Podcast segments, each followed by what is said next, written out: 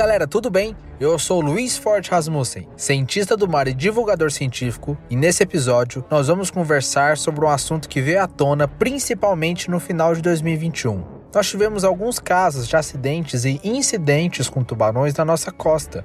E por isso, nós convidamos o professor doutor Otto Brismarck, da Unesp de São Vicente, para conversar com a gente sobre esse comportamento, o que pode estar acontecendo, quais são os perigos e para que ele dê algumas dicas para a gente. Embarque comigo nessa conversa e quem sabe no fim conseguiremos responder.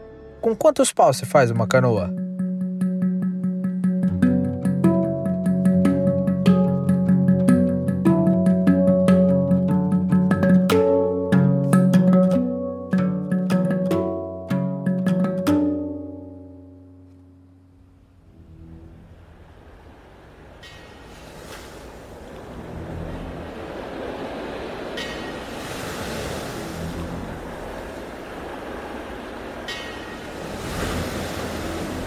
Olá, professor, tudo bem? Como que você tá? Tudo bem, e vocês? Obrigado por me chamar aqui. Eu que agradeço a sua participação no Canoa. Imagina. É um prazer enorme, Otto, ter você aqui com a gente. Imagina. Professor, muita gente te conhece, mas para quem não conhece, nunca ouviu falar do professor Otto, quem é você, o que você faz da vida e qual a sua linha de pesquisa? É, bom, meu nome é Otto, né? Otto Gadig, eu sou professor da Unesp, né, Universidade Estadual Paulista, aqui do campus de São Vicente, litoral de São Paulo. É, é, como professor, eu atuo na área de zoologia de vertebrados, anatomia comparada, mas minha linha de pesquisa sempre foi devotada à biologia básica, comportamento, anatomia de tubarões e raias, elasmobrancas, né? Isso eu já trazia antes, né, de mestrado, doutorado, e aí quando eu ingressei como professor, né, dessa universidade, além de, de assumir essas, essas disciplinas, eu, eu, eu estabeleci uma linha de pesquisa, um laboratório devotado à pesquisa desses animais aí, já tem aí um, um bom tempo, uns uns 20 anos. Muito bem. A gente chamou aqui para conversar, professor, porque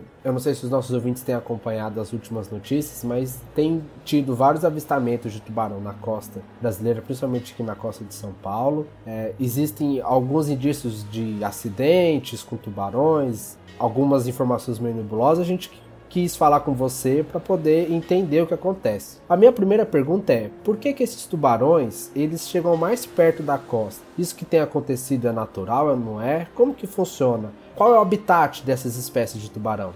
Então, Luiz, essa pergunta é legal porque muita gente coloca assim, né? Não é o caso de vocês, mas ah, por que, que os tubarões estão invadindo por que os tubarões estão perto da praia? Na verdade, nós que estamos mais perto deles. Esse é sempre o primeiro ponto que a gente tem que lembrar, né? Para nós, e muitos de vocês, inclusive da academia, isso talvez não seja muito estranho, mas para o público em geral é estranho dizer que tem tubarão na praia. Mas na, do ponto de vista biológico, não, não é, né? Existem muitas espécies de tubarões mundo afora e muitas delas de área costeira e que se aproximam muito da praia. É, o nosso imaginário é que o tubarão ele vai estar tá em alto mar, né? Você precisa estar tá naquela imensidão azul e aí você vai conseguir ver um tubarão. Então, cada vez mais no mar, tem mais gente no mundo, aumento demográfico nas regiões populosas, cada vez mais pessoas na praia, mais, praia, mais gente na praia, mais gente na água, e começa a ter a probabilidade de interação entre humanos e animais do mar, incluindo tubarões.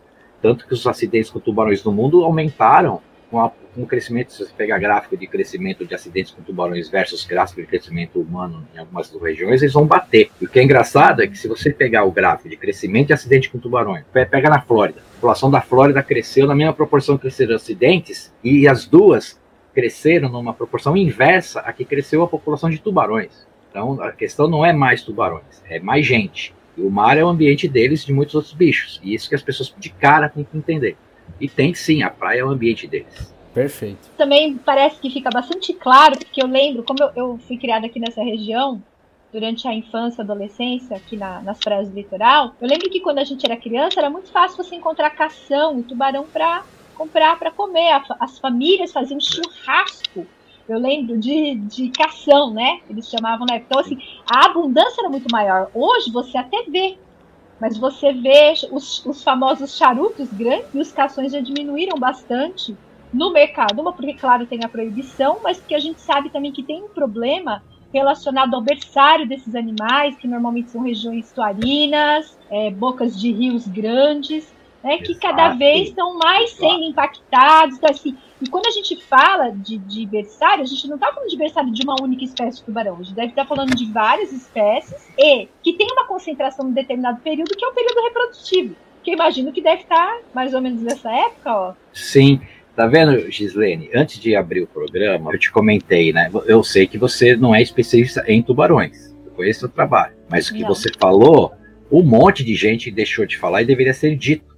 É o básico é, é, é, o responsável, é, é, a, é, a, informação minimamente correta, né? É bem isso. Nós temos uma área costeira, pra, que é o berço da vida da marinha, de um monte de, de animais, inclusive tubarões, bocas de rio, estuários, mangues, a área costeira como um todo. E é, e é a área que está mais invadida por seres humanos no que se trata de ambiente marinho. Essas são as áreas de conflito entre homens e tubarões, não é, é oceano aberto, não é uma ilha oceânica que pode ter um acidente ou outro por outros motivos, mas é a, os, a maioria dos acidentes e aqueles que importam do ponto de vista de interesse de, de saúde pública ou de, ou de comportamento, enfim, é esses acidentes que acontecem em áreas de conflito isso vale para leopardos na Ásia, tigres na Ásia, Sim. leões no Quênia, ursos polares, né? A gente Onça na Amazônia. Exato.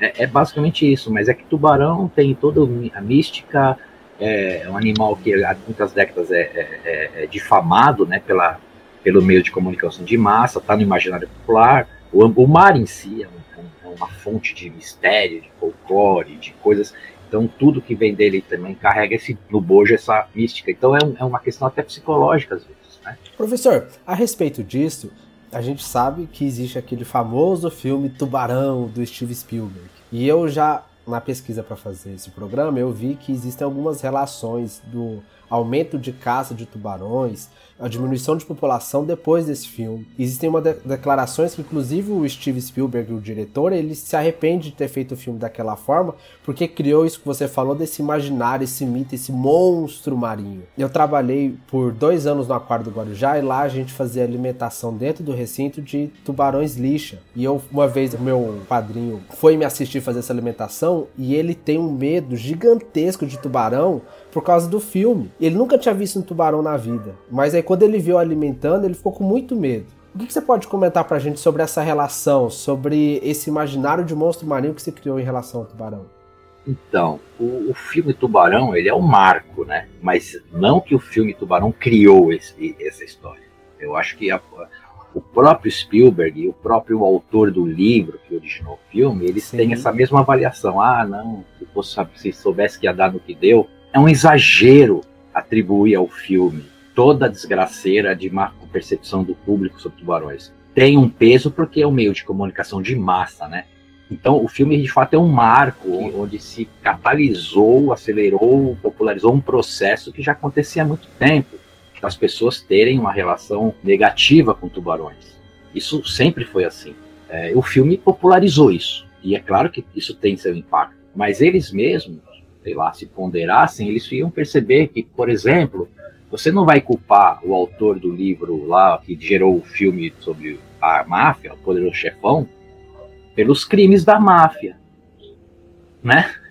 É, é, é, isso. O filme, obviamente, é uma expressão artística. Eu, eu não sou contra o filme Tubarão e nem contra qualquer filme de tubarão sangrento que a gente vê por aí. Aliás, eu acho até divertido. É a, é a arte. Mas se você tem uma população devidamente informada e educada, elas sabem assistir um filme, sabem ler uma informação, sabem entender qual é o contexto. O filme Tubarão, ele, ele exagerou muito mais numa outra coisa.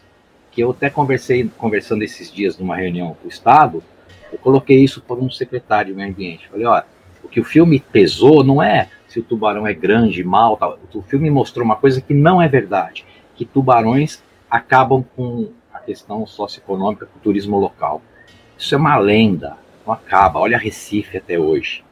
Isso nem o Spielberg, nem o Peter Bankley pensariam. Isso sim o filme exagerou. Parou, morreu uma cidade por causa de um tubarão, pelo amor de Deus, né? Isso nunca aconteceu. Isso não acontece, é mentira. E é importante lembrar. E eu vou dizer mais: filme Tubarão trouxe benefícios. Muitos, muitos, não são poucos, muitos pesquisadores da minha geração são inspirados e começaram a se apaixonar mais por causa do filme Tubarão. Que legal. Isso é muito bom. É como o filme de dinossauro, sabe? Sim, Jurassic Park aumentou. Pessoas só detonam o filme e eu entendo, mas eu não concordo. Então, e a gente sabe que, por exemplo, na África do Sul, a galera surfa com os tubarões brancos, né? Que são tubarões enormes que estão naquela costa e convivem super bem com a população local. E uma outra coisa também que precisa, acho que ser colocada para o público geral, é o serviço ecossistêmico que o tubarão faz. Porque o tubarão tem um efeito que a gente chama em ecologia do efeito top-down. Né? Então, assim, ele é um grande rei dos oceanos. A gente tem também outros mamíferos, tem, tem os mamíferos como as baleias, né, grandes animais, e nesse caso são vertebrados.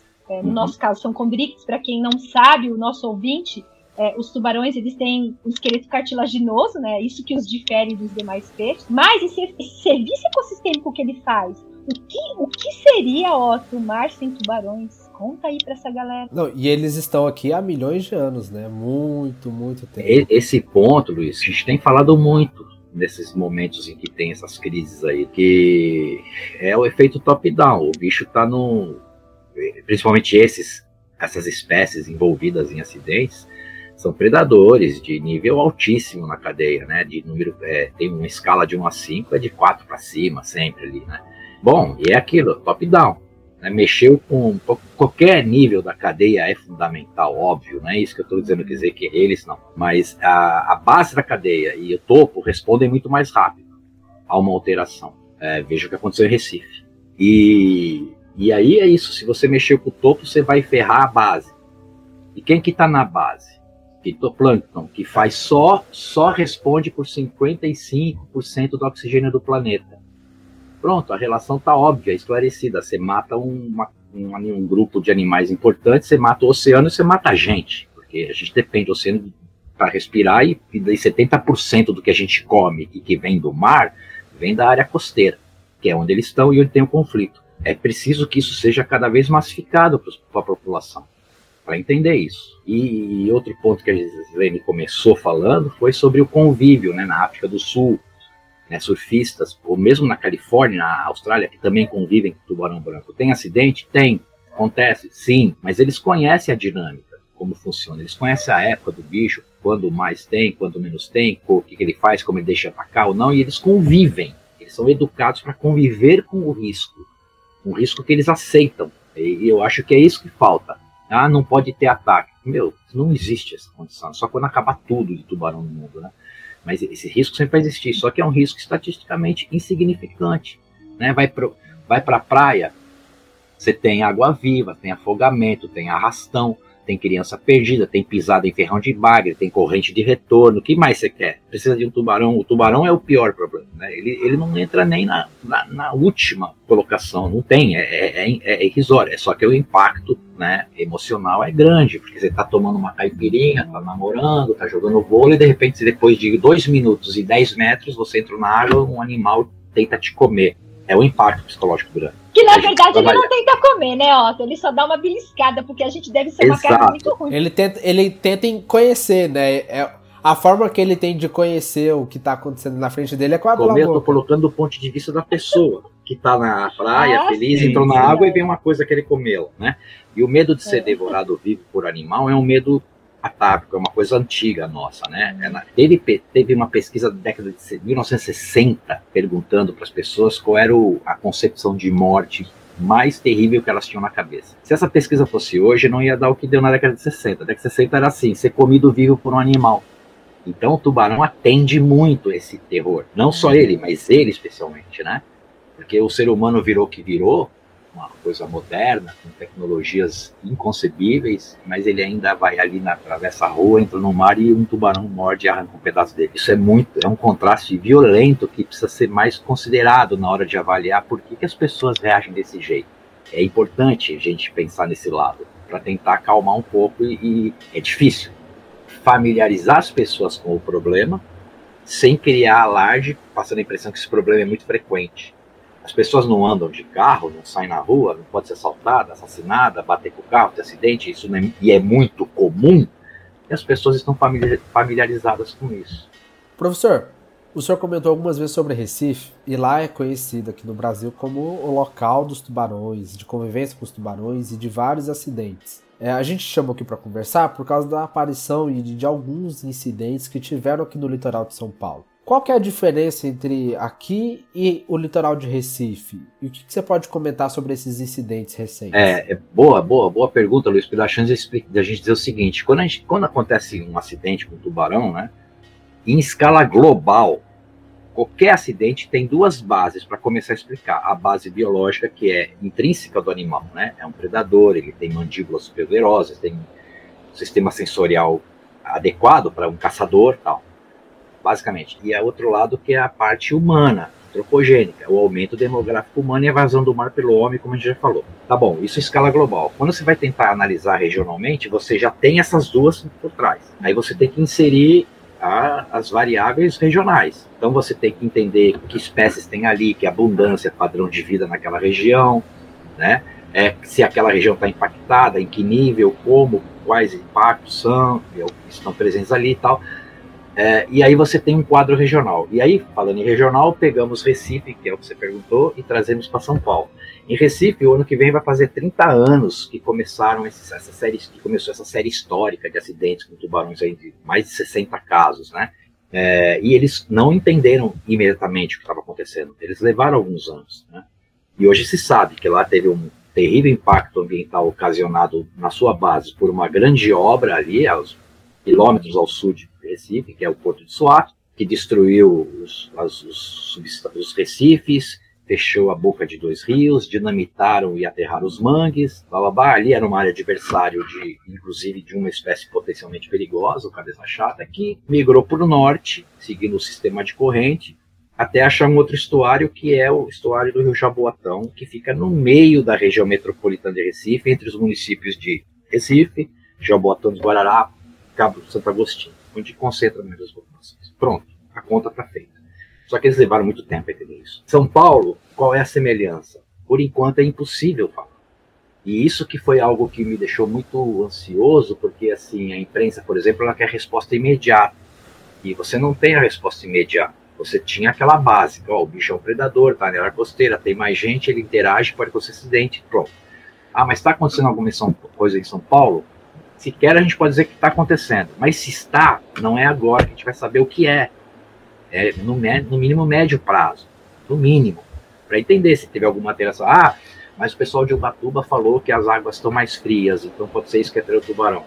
Muito cedo. Será que não é por isso que as baleias ainda estão em Ubatuba, que já eram para ter ido embora antes de novembro, tem baleia ainda? Não é que a água fria não atraiu mais as baleias? É uma especulação que estão quanto a quem fala que é por causa da água que tem tubarão. Mas isso é monitorar. Monitorar. São Paulo já conhece bem quem são os tubarões que tem aqui, quando ocorrem. Isso a gente já sabe. Quando começou a acontecer os acidentes em Recife, não tinha base biológica. Nós temos em São Paulo. Agora tem que ver as variáveis oceanográficas, que também tem uma boa base, e monitorar. São Paulo foram dois acidentes, dia 3 de, de novembro e dia 14 de novembro. Não por acaso, dois feriados, com mais gente na praia, mais muito mais gente. Não por acaso. Aí, nesse, logo no dia 15, teve um terceiro, que não foi tubarão, foi uma raia ou alguma outra coisa que esbarrou no menino no litoral sul. Mas esse terceiro foi já por histeria coletiva. Qualquer coisa agora era tubarão. Isso que está me preocupando, porque o verão está chegando. Sim. Eu tenho recebido uhum. mensagem de voz, imagens agora de tubarão para todo lado. E nem tudo que, que eu estou recebendo é tubarão.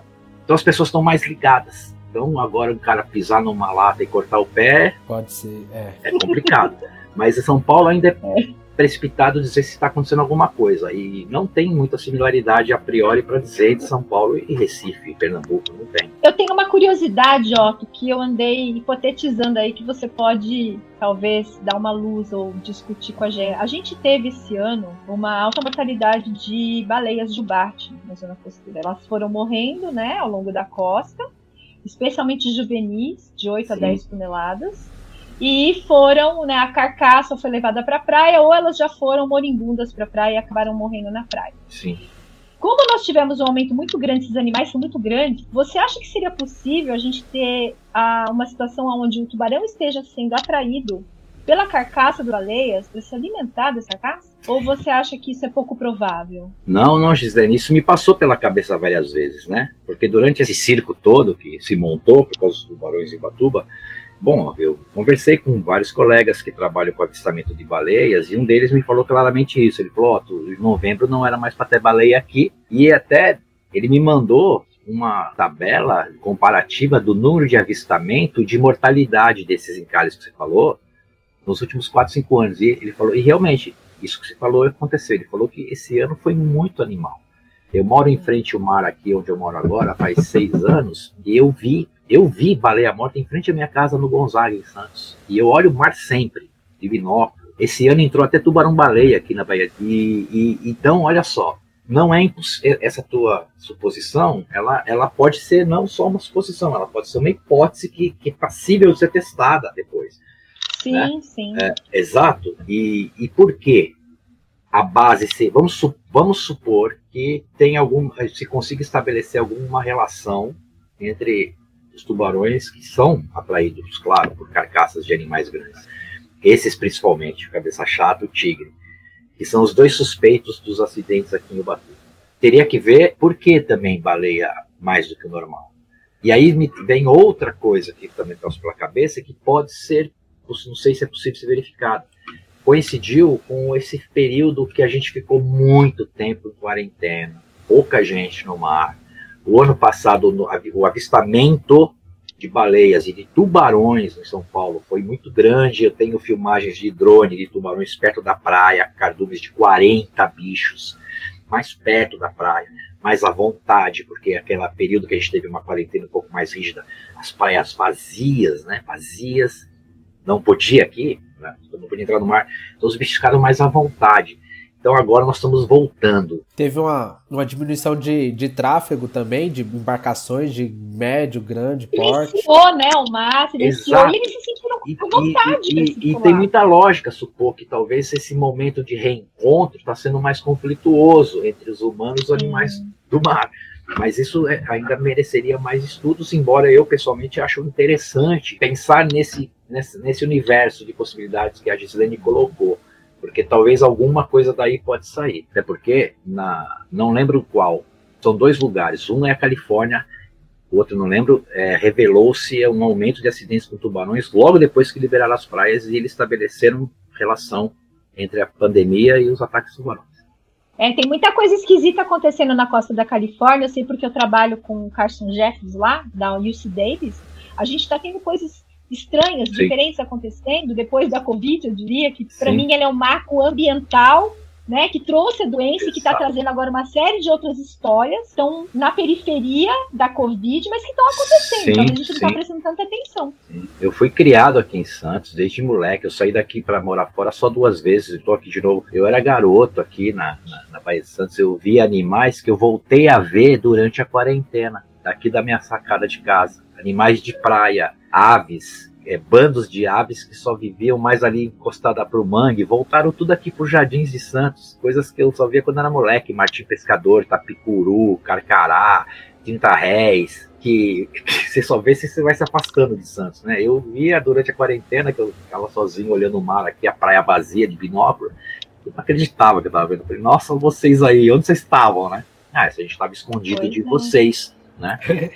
Basicamente. É. É, isso aí. Professor, agora a gente vai mudar o bloco da nossa conversa. É, eu vou fazer umas perguntas em várias esferas.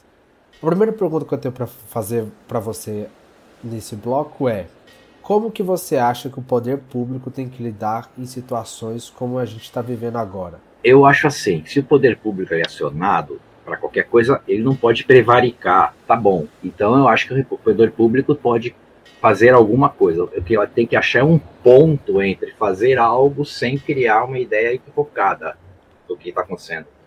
Então é comunicar.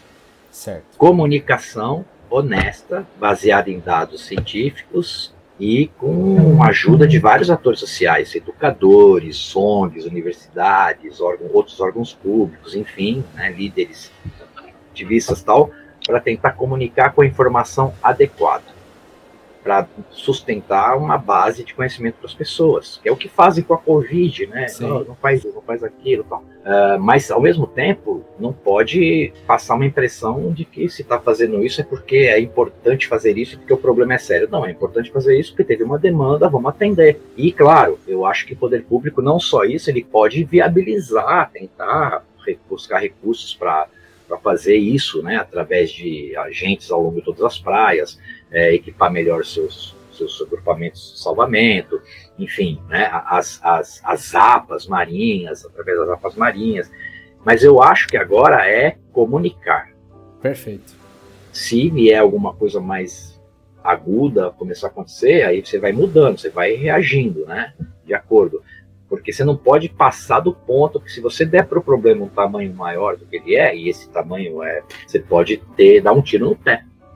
Causar mais problema do que o próprio acidente com o tubarão. Professor, o que um banhista tem que fazer quando ele avista um tubarão de grande porte na água? Qual é a sua recomendação? Eu acho assim, é fácil dar conselho, né? Eu já saí da água assustadíssimo. Né? Já saí, mas ia, nem queria saber se era tubarão, entendeu?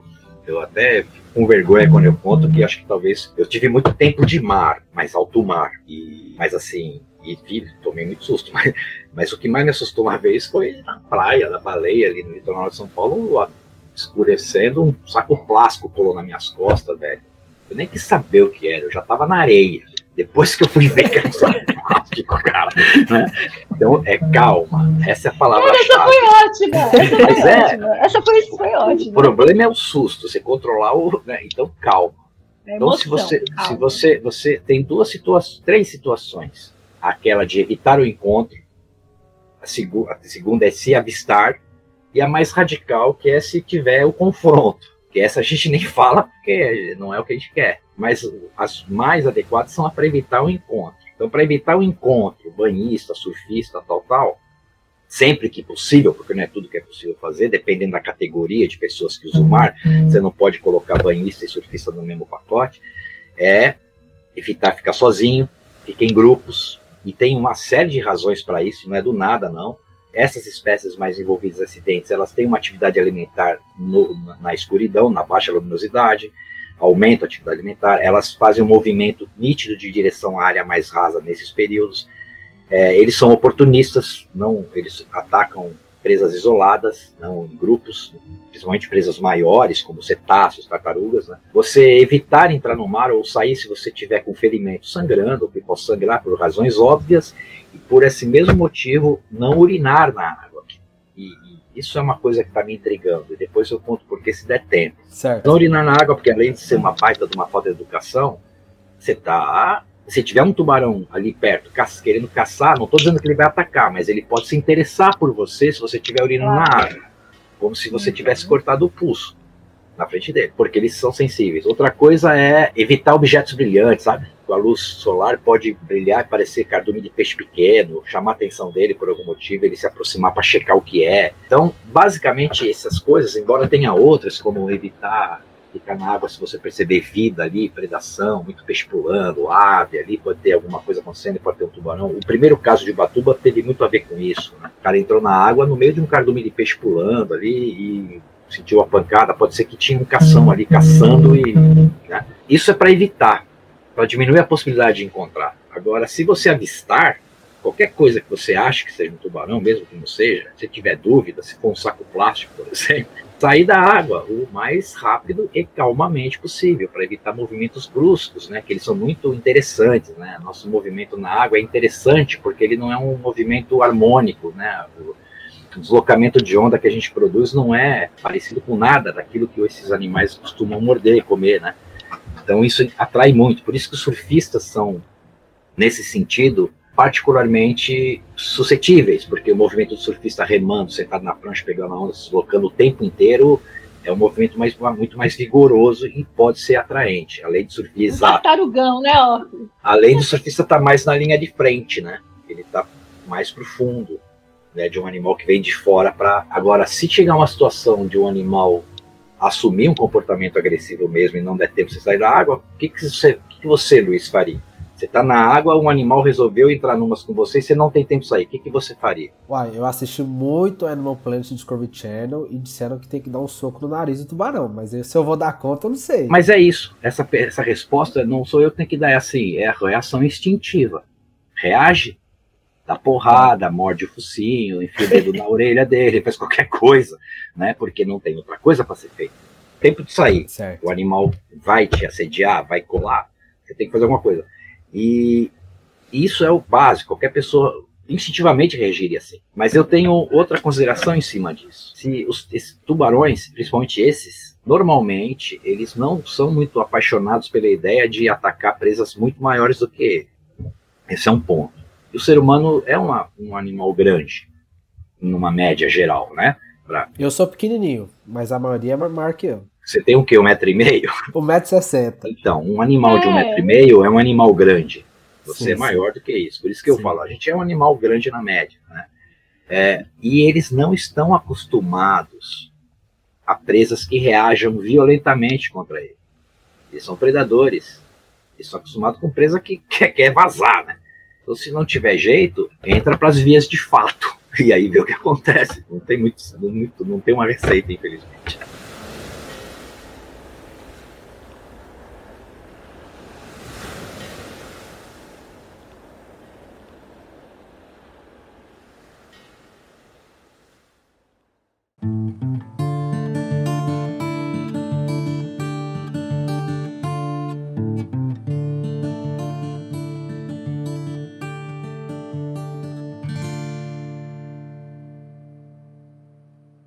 Então, professor, chegando aqui na parte final da nossa conversa, se alguma pessoa, algum ouvinte, aluno que ouve a gente, pesquisador, quiser entrar em contato com você, como que essa pessoa pode fazer? É, eu tenho, eu não sou muito bom em rede social, essas coisas, né? Eu tenho lá um Instagramzinho que eu posto a cada 10 anos alguma coisa, né? Facebook e, e tem, a, a, o, tem nossa linha de pesquisa na, na, universidade, né? Então tem, é nosso contato ali. Eu, eu pessoalmente, eu, eu me importo muito com o público, sobretudo a, a classe de surfistas. Eu, eu conheço, eu, eu não manjo nada de surf, mas sei muito de surf para um pesquisador de tubarão, é isso que quer dizer conheço grandes surfistas, já conversei com surfistas de ponta, com aquele cara que ganhou sete títulos mundiais, o Kevin Slater. Eu acho esse público muito interessante, muito importante para ser comunicado. Só que, por um lado, o surfista também ele tem um nível de consciência melhor do que um banhista, um turista. Imagina um contador, um advogado, um gari, um analista de sistemas que vem do interior de São do, de Minas Gerais, onde for para tomar banho de mar e um tubarão morte cara. O cara não tem. É, eu, eu acho, eu sempre que eu consigo, eu tento atender. Mas está na hora de tentar fazer ações mais amplas com envolvimento de mais pessoas para comunicar adequadamente o público. Eu não estou com uma boa sensação, não, com relação a esse verão. Não estou. A gente, então eu estou fazendo algumas coisas juntos com a Sociedade Brasileira de Suzilasmo Brancos, junto a um grupo oficial do Estado, de ações assim de comunicação para prevenir, se antecipar uma crise psicossocial. É isso, no máximo. Né? De fato, não é uma crise. Não tem impacto econômico, como se fala, mas é uma crise psicossocial, reação negativa, a sociedade fica. E, e, e é isso. Eu tenho contato no meu Facebook, no meu, no meu Instagram, na universidade. Você bota meu nome, virou meio carne de vaca aí na imprensa por causa dos ataques do tubarão, então é fácil me achar. E é o que tem acontecido. Eu tenho recebido um monte de áudio, um monte de vídeo de pessoas que eu não conheço, né? Mas provavelmente estão buscando informação e na, na medida do possível vou respondendo, mando um áudio, mando um texto tal. Calma, né? Por aí, é por ali. É o que eu tenho feito, muito por essa questão do, do, da, do, dos acidentes. Né? E com relação à linha de pesquisa em si, a minha pesquisa, o laboratório ficou fechado, né? dois, quase dois anos. E agora, em janeiro, eu vou recomeçar devagarzinho a restabelecer, né? reconstruir. Parou, ele ficou fechado, literalmente mesmo. Né? Eu só estou com dois alunos que nem moram mais aqui, vou tentar garear mais estudantes tal, para recomeçar a pesquisa, porque parou praticamente. Eu fiquei fazendo pesquisa teórica, revisando o texto, fazendo capítulo de livro, aquelas coisas que vocês conhecem bem, né? Porque né, é basicamente isso. Perfeito. Professor, agora é a nossa pergunta tradicional que a gente faz para todos os participantes. Com quantos paus se faz uma canoa? Eu, quando eu vi no roteiro com os paus nessa canoa, eu falei, não, não, isso é o nome do, do podcast, não é pergunta. Então eu não pensei no assunto, né? Eu acho que depende. Eu acho que as canoas que eu mais acho legal se faz com um só, o tronco, né? Que são as pirogas, canoas de pesca artesanal. Se for, eu sei que a pergunta não é. A, pergu a, a resposta pode ser o, o que vier. Resposta como... uma canoa, se agora se transferir para outra abordagem, é a palavra-chave para tudo que acontece no mundo de problemas socioeconômicos chama-se educação. Esse é o palco da canoa educação, não tem outra palavra. Eu queria que alguém achasse algum problema nesse mundo maluco que a gente vive hoje, que não tem na sua base a deficiência da educação. Perfeito, professores. O papo foi muito legal. Eu estendo o convite para você voltar outras vezes no podcast, professor Otto. Eu quero saber sobre esses, essa vida de mar que você comentou, que, tem, que teve bastante. Então, até a próxima. Obrigado, Luiz. Obrigado, Gislene. O trabalho de vocês é ah. muito legal. Desculpa por eu antes eu não conhecer, mas agora, a partir do contato, eu estou conhecendo e estou à disposição de vocês, tá? Eu acho muito mais legal falar com vocês do que muita gente com quem eu tive que falar ultimamente. muito mais produtivo. Obrigado. Ah, a gente agradece.